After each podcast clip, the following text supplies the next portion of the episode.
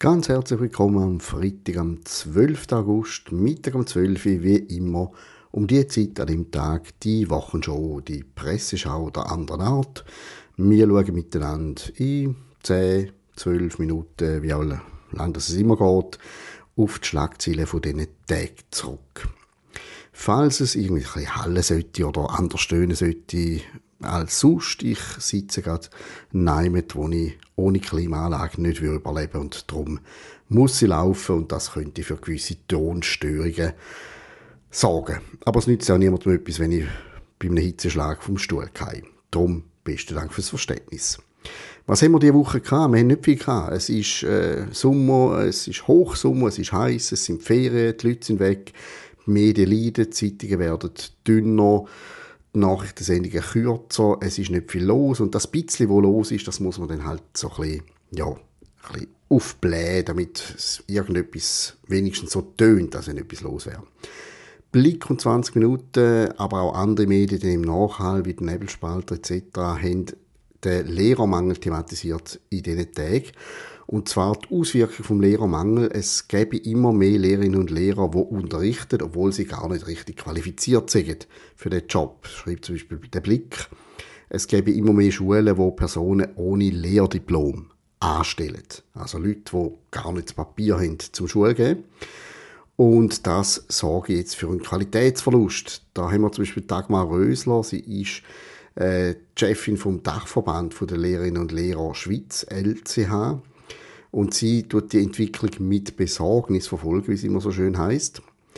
Äh, sie findet, äh, das laufe davon aus, dass da nicht mehr Bildung quasi vermittelt würde, sondern nur noch Betreuung stattfindet. Sie können, oder nein, ich zitiere es gerne wörtlich, das ist ein wunderschöner Satz, wenn ich erfahren würde, dass meine Tochter zu einer Lehrperson kommt ohne Ausbildung, dann weiß ich nicht, dass ich noch gut schlafen könnte.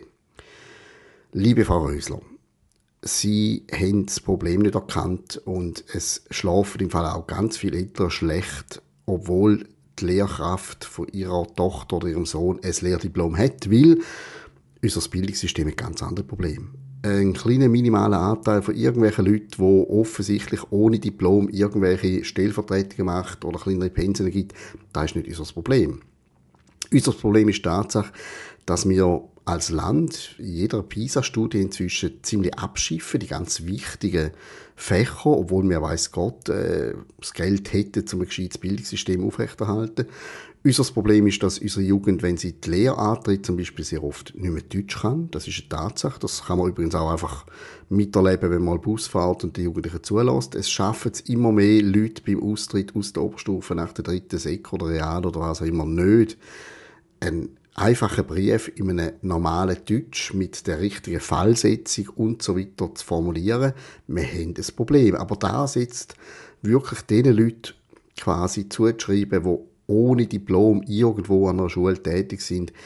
Ich persönlich habe das Gefühl, und das habe ich als Arbeitgeber immer so gehalten, ich finde nicht, dass ein Diplom schon Beleg ist für Qualität. Es sind manchmal ganz andere Qualitäten, wo eben wirklich dafür sorgen, dass man jemandem trauen kann, dass er einen Job gut macht. Also natürlich brauchen wir Lehrerausbildung, natürlich brauchen wir Lehrerdiplom, aber das ist nicht das Problem, wo unser Bildungssystem im Moment ins Wanken bringt. Wir haben ganz andere Baustellen, zum Beispiel das unsägliche Schreiben nach Hören, wo Kind einfach jahrelang können ein bisschen schreiben wie sie es gerade für richtig empfindet und es wird nicht korrigiert. Es gibt durchaus Studien, die zeigen, das ist der falsche Weg. Man sollte von Anfang an wirklich darauf dringen, dass Kind richtig schreiben.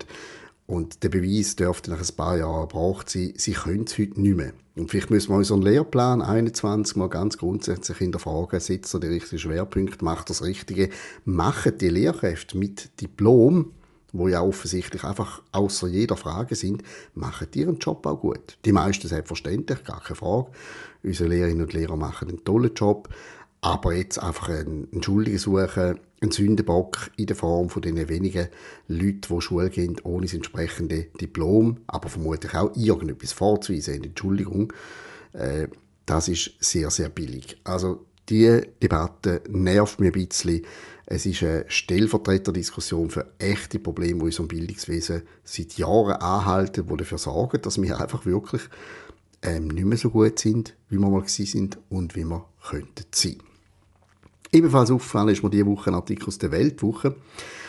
Tönt ein technisch zuerst. Es geht ums Thema Übergewinnsteuer. Und da müssen wir aber gar nicht im Detail darauf eingehen. Aber die Weltwoche hat äh, aus einer Sendung von der ARD, also vom ersten deutschen Fernsehen, zitiert. In den Tagesthemen hat dort eine ARD-Journalistin einen Kommentar abgeliefert vor der Kamera. Und äh, sie ist offensichtlich sehr stark für die Übergewinnsteuer etc. Und sie sagt da einen denkwürdigen Satz, den muss man sich auf die Zunge zergehen lassen. Wie begründet sie da, dass der Staat doch soll Geld holen bitte mit der neuen Steuer? Sie sagt, der Staat kann aber nicht immer nur geben, er muss auch mal nehmen. Wow.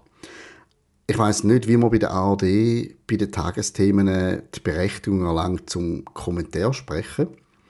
Aber der Frau sollte man die Berechtigung entzüchen. Der Staat kann aber nicht immer nur geben. Liebe gute Frau, der Staat gibt gar nichts. Der Staat gibt nichts. Wir geben dem Staat und er gibt das Geld dafür aus. Und für Sachen manchmal, die ich gar nicht möchte, als Steuerzahler. Es tönt, wie wenn der Staat ein aus eigenen Kräften zu Reichtum kommende äh, Kraft wäre, wo jetzt ganz gönnerisch Geld ausgibt für uns. Sie nennt auch Beispiel, der Staat sorgt dafür, dass wir günstiger ÖV fahren oder dass äh, die Elektroautoindustrie unterstützt werde. Das ist doch kein Gutwill vom Staat. Das macht er mit unserem Geld, ob wir es wollen oder nicht. Wir liefern dem Staat Gebühren, Steuern, alles Mögliche ab und er macht dann damit leider immer mehr, wann er will. Und die Frau findet jetzt wirklich, der Staat müsse doch einmal dürfen nehmen, er gebe doch immer. Das ist der grösste Unsinn, den ich wahrscheinlich in den letzten Monaten geschrieben habe, wobei Konkurrenz bezüglich Unsinn wirklich gerade die letzten zwei, zweieinhalb Jahre sehr groß war. Auf Twitter wird das heftig diskutiert. Man kann auf YouTube übrigens auch den Ausschnitt anschauen von der ARD-Journalistin in den Tagesthemen, wo, die, wo der absolut absurde Satz sagt. Und ich hoffe, sie wird auch intern konfrontiert mit der These, dass der Staat uns sonst immer nur gebe. Wir gehen dem Staat und er gibt es dann einfach aus. So ist es, gute Frau. Und apropos soziale Medien und das Echo, das das ausgelöst hat, die sozialen Medien sind auch sonst äh, die Tage ein bisschen spannender als die normalen Medien, weil dort wirklich wenigstens die Debatte stattfindet. Wir haben da wieder mal einen großartigen Auftritt von dem Mann, der in normalen Zeiten wahrscheinlich als Satiriker und Kabarettist eine hervorragende Karriere könnte antreten, aber irgendwie aus irgendwelchen Irrwegen raus ist er deutscher Gesundheitsminister geworden, der Karl Lauterbach. Er geht ein auf das Thema, wie man jetzt der nächsten drohenden Herbstwelle äh, sollte begegnen. Er bringt ganz tolle Vorschläge, wie mit farblich abgehobenen QR-Codes, je nach Impfstatus, Teststatus und so weiter. Und weil das natürlich nicht sichtbar ist für jeden Menschen im Restaurant zum Beispiel, was jemand für einen QR-Code im Handy hat, sind jetzt auch schon Ideen umeinander, wie man könnte die entsprechende Farbe auch irgendwie auf einem Sticker, allenfalls auf der Kleidung befestigen das ist so gruselig, dass ich gar nicht darauf eingehe. Und ihr wisst, wieso das gruselig ist. Geschichte hat uns das gelehrt. Aber jedenfalls im Zug von dieser Debatte schreibt Karl Lauterbach, er will da überhaupt nicht irgendwelche Verschärfungen, um die Leute dann alle drei Monate zur Impfung zu zwingen. Er schreibt, das sei abwegig. Kein Arzt macht das, kein Mensch will das. Niemand fordert doch, dass man alle drei Monate geimpft werde. Niemand, außer der Karl Lauterbach, bis vor kurzem. Man kann das überall nachlesen. Und die Impfung ist auch noch drei Monate gültig, nachher gilt man wieder als ungeimpft. Also alles läuft auf ein Impfabo viermal im Jahr oder vielleicht irgendwann auch mehr raus. Aber er hat einfach die, den Mut zum behaupten, nein, nein, niemand will die Impfung alle drei Monate. Es ist irgendwie ein Beispiel vom Politiker wie so ein Bilderbuch. Heute das, morgen das, übermorgen etwas völlig anderes. Und in einer Woche weiß man sowieso nicht mehr, was man vor einem halben Jahr gesagt hat. Der Karl Lauterbach ist wirklich ein Model für Politikerkommunikation. Eine Sache, die wir schon auch noch ansprechen müssen, auch wenn sie schon wieder ein paar Tage her ist, ist der Personalentscheid im Innendepartement, im Departement des Innern vom Bund. Der Alain Berset ist der Chef von dem Innendepartement und er hat ja letztlich seine treue Seele in der Kommunikation verloren, weil gegen den Mann, gegen den Peter Launer wird ermittelt wegen Amtsgeheimnisverletzung, Unschuldsvermutung inklusive. Es wird vermutet, dass er da irgendwie gemauschelt hat, dass er irgendwelche Infos rausgegeben hat. Wir wissen nicht, was wirklich passiert ist, aber Tatsache ist, der Herr Launer hat seinen Rücktritt eingereicht. Der Alain Berset hat einen neuen Kommunikationsmensch und verantwortlichen Sprecher gebraucht und setzt jetzt auf so eine Co-Leitung. Der Christian Favre ist einer von diesen zwei. Der ist früher mal beim Westschweizer Radio und Fernsehen, RTS. Und die zweite Hälfte von der Co-Leitung wird besetzt von der Jana Blum, der Bundeshausfrau vom Blick. Also der Frau, die zweieinhalb Jahre lang über den Aleverse geschrieben hat, über Corona-Politik, über dem Aleverse seine zahlreichen, wie soll man denn sagen, ich weiß auch nicht, seine, seine, ach, mir fehlt wirklich das Wort, seine Spielweisen, die er privat oder beruflich oder privat, beruflich äh, gepflegt hat. Sie hat über ihn geschrieben, sie hat auch einen Haufen lange Intus in Malleverse geführt und sie ist jetzt auserkoren worden, sie ist jetzt neu ab dem September im Staatsdienst, sicher gut zahlt, sicher einen bequemen Job, absolute Vertrauensfigur für den Aleverse. Wie eine Journalistin, die über ihn geschrieben hat, die Vertrauensstellung sich erwerben das überlasse ich jedem selber, sich da ein Bild zu machen. Ich nehme mal an, und ich weiß es auch, weil ich es nachgelesen habe, die Frau Gianna Blum hat nie im Aleverse wirklich eine harte Frage gestellt. So schwer sie nicht in die Dränge für das neue, bequeme Jöppli, das sie jetzt in Bern kann antreten Aber da könnt ihr ganz viel auf ganz vielen verschiedenen Medien nachlesen über den Fall, zum Beispiel in der Weltwoche, wo ich auch über das geschrieben habe. Kommen wir zu unserem eigenen Medium, die Ostschweiz. Was haben wir diese Woche zu bieten gehabt? Ein Haufen geschrieben natürlich. Ich picke mal nur ein Video und einen Podcast raus. Im Videotalk redet Karin Weigelt mit der Naila Stössel. Sie ist OK-Präsident vom CSIO St. Gallen. Und dem Bruno Provelli über eine Vision, wo St. Gallen aktiv ist, nämlich die Vision, dass man ein nationales Pferdesportzentrum könnte aufbauen. Was wird das heißen für die Region? Wo wären die Vorteile? Was würde uns das bringen? Da erfahren wir mehr in dem Tag.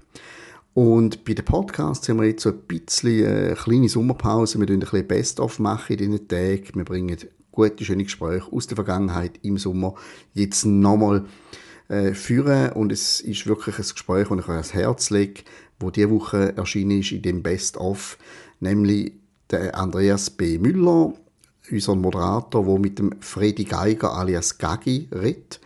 Er ist der Gründer vom Open Air St. Gallen. Er hat überhaupt sich für Kultur in der ganzen Ostschweiz über Jahrzehnte wahnsinnig verdient gemacht. Der Freddy Geiger ist vor drei Jahren schwer erkrankt und er ist in der Folge der Erkrankung erblindet.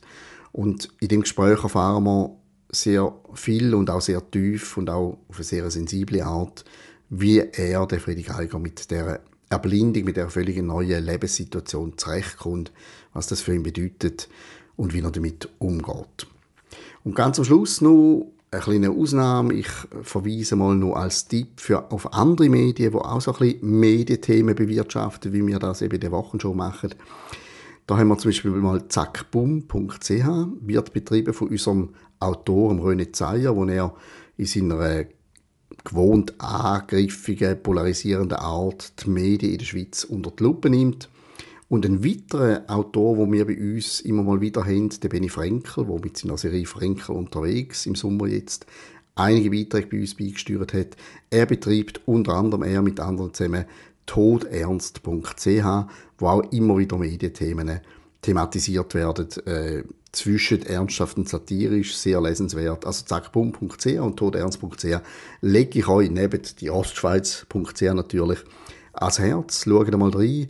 Hat immer mal wieder interessante Sachen und wir wissen doch alle, es ist dringend nötig, um mal sich ein bisschen umsehen nach neuen Medien. Weil von den alten Medien sind wir zum Teil ein bisschen enttäuscht und die verlieren ja auch Personal Richtung Bundesverwaltung äh, Hüstel. Also, schaut rein und bleibt uns aber natürlich auch treu. Nächsten Freitag um 12 Uhr gibt es die nächste Ausgabe von «Die Wochenshow» auf dem Kanal um die gleiche Zeit. Besten Dank und bis bald.